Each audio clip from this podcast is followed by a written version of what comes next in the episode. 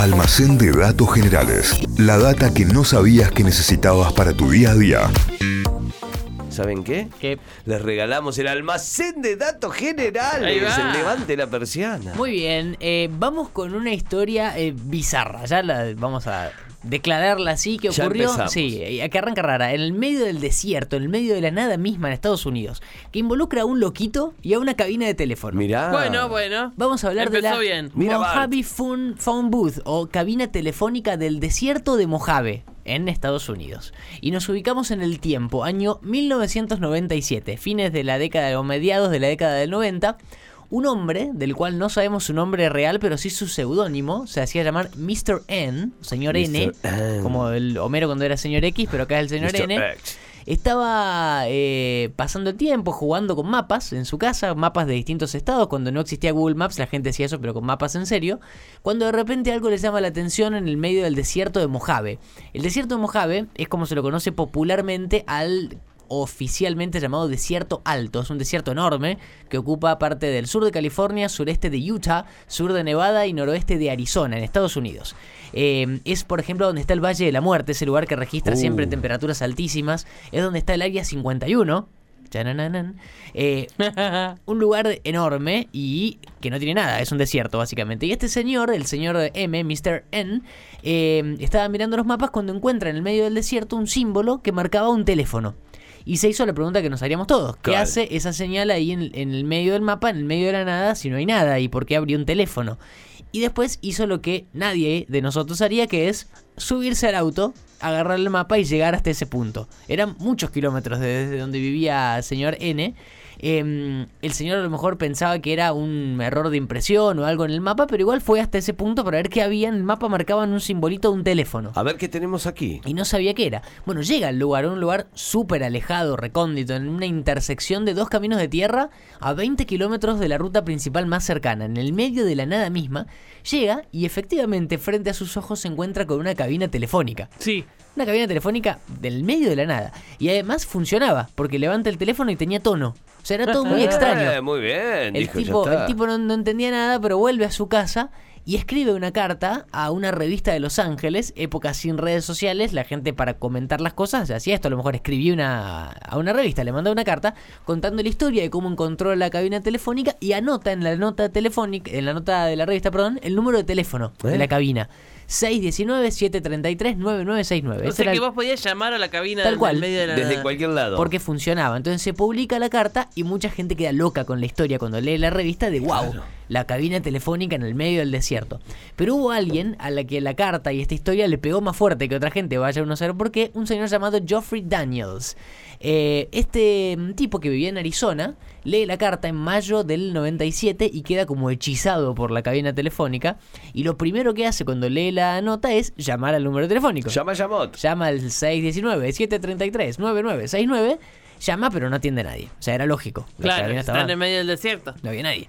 Pero bueno, lejos de dejar de llamar, este tipo Daniels lo que hizo fue seguir llamando mucho tiempo, durante un par de semanas y meses, varias veces al día, para ver si alguien le atendía. Y un poco más de un mes después de que empezó, el 20 de junio del 97, ese día llama y el teléfono le da como otro tono distinto. O sea, Apa. no era como todos los días. Se asusta, corta, vuelve a intentar ¿Qué le pasó a mi teléfono? Dijo. lo mismo. Lo el mismo tono raro. Dice, acá está pasando algo extraño. Intenta una tercera vez llamar a la cabina y ¿qué pasa? Lo atendieron. No, guarda, Una guarda, mujer no, le no, no, atiende el miedo. teléfono. Pero vos estás loco, Santiago. Y Daniel se empieza a hablar con ella y la mujer se llamaba Lorraine Caffey Hola, Lorin. eh, y estaba ahí en la cabina.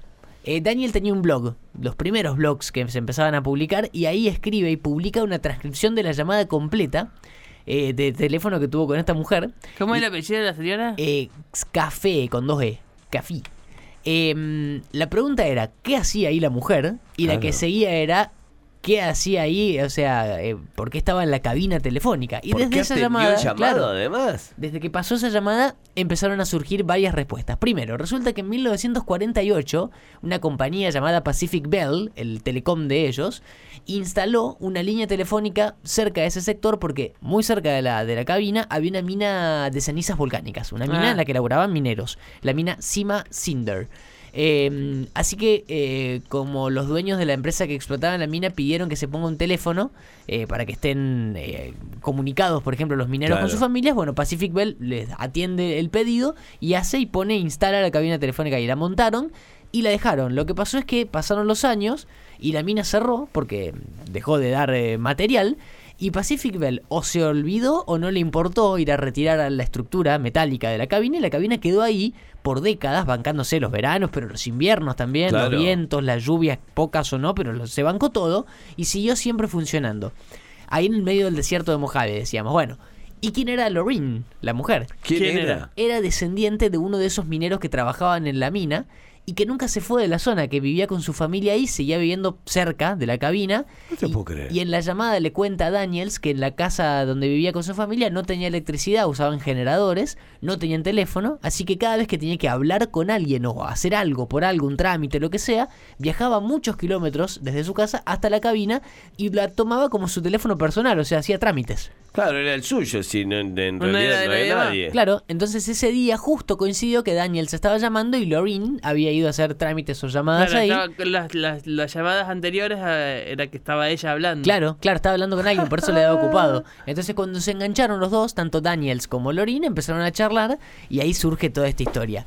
Daniels publica la historia de la llamada, esta que decíamos recién que hizo una transcripción completa de la, de, de- desgrabó la conversación y de repente, eh, en época previa a redes sociales, e igual, eh, aún así, la, la cabina se volvió remil viral. Se hizo como un lugar de, de visita obligada. Todo el, el, turismo mundo, iba claro. a sacarse la foto ahí. Todo el mundo quería ir a conocer la cabina esa olvidada que había, que había bancado años sin mantenimiento y todo y que seguía funcionando y llegó a límites de locura. Por ejemplo, en el año 1999, dos años después de todo el boom, un periodista de Los Angeles Times fue a la cabina a, a hacer un reportaje y a, y a documentar todo y ahí conoce a un tipo que estaba acampando desde hacía meses y que se dedicaba a responder las llamadas de la gente que hacía desde todo el país. No, bueno, bueno, bueno. Porque la, el Un número de capo teléfono... total, no tenía nada que hacer Nada. en la vida. pedo, estás en Nada. la vida. Me puse una carpa al lado del teléfono abandonado para ver si alguien llamaba. Eh, porque la- el número de teléfono ya se había publicado, entonces Claro, cual- desde viral. cualquier lugar podías llamar, pero el tema es que alguien te tenía que atender y este tipo se fue ahí, acampó y respondió, dice que había respondido más de 500 llamadas. Al pedo con ganas estaba, Que ¿eh? Le habían llamado, eh, habían llegado llamadas desde Europa, contaba esta persona. O sea, mucha gente, no solamente en Estados Unidos, eh, eh, la tomaban como un auge muy copado y todo el mundo quería tener alguna experiencia propia con la cabina telefónica. Y en pleno auge de popularidad, el desastre ocurrió. No. Porque un día uno de estos fanáticos llama a la cabina y mm, le, le daba como un tono raro. Durante todo un día entero, incluso a la madrugada, le daba como ocupado, no sabía qué era. Acá hay algo raro, ¿eh? Así que, ¿qué hizo este tipo? ¿Qué Un hizo? hombre llamado Chuck Atkins, ¿Qué lo hizo? que todo el mundo cuerdo haría, se subió a su auto y se manejó 400 kilómetros hasta la cabina. Gente No. que no tenía muchas cosas No, no, importantes para hacer, ¿no? Una vida distinta no Sí, sí, un- una historia que involucra a muchos loquitos, mira Bart. Sí. Eh, cuando llega a la cabina este Chuck Atkins, no había nadie, ve que la cabina estaba ahí todavía, pero la línea estaba rota, o sea, no funcionaba más la línea. Levanta el teléfono y, y no funcionaba, no podía llamar, ni podía recibir llamadas. Eh, así que Chuck se comunica con Pacific Bell, la empresa telefónica, para que la arreglen. Y ahí llegó la noticia que nadie quería escuchar.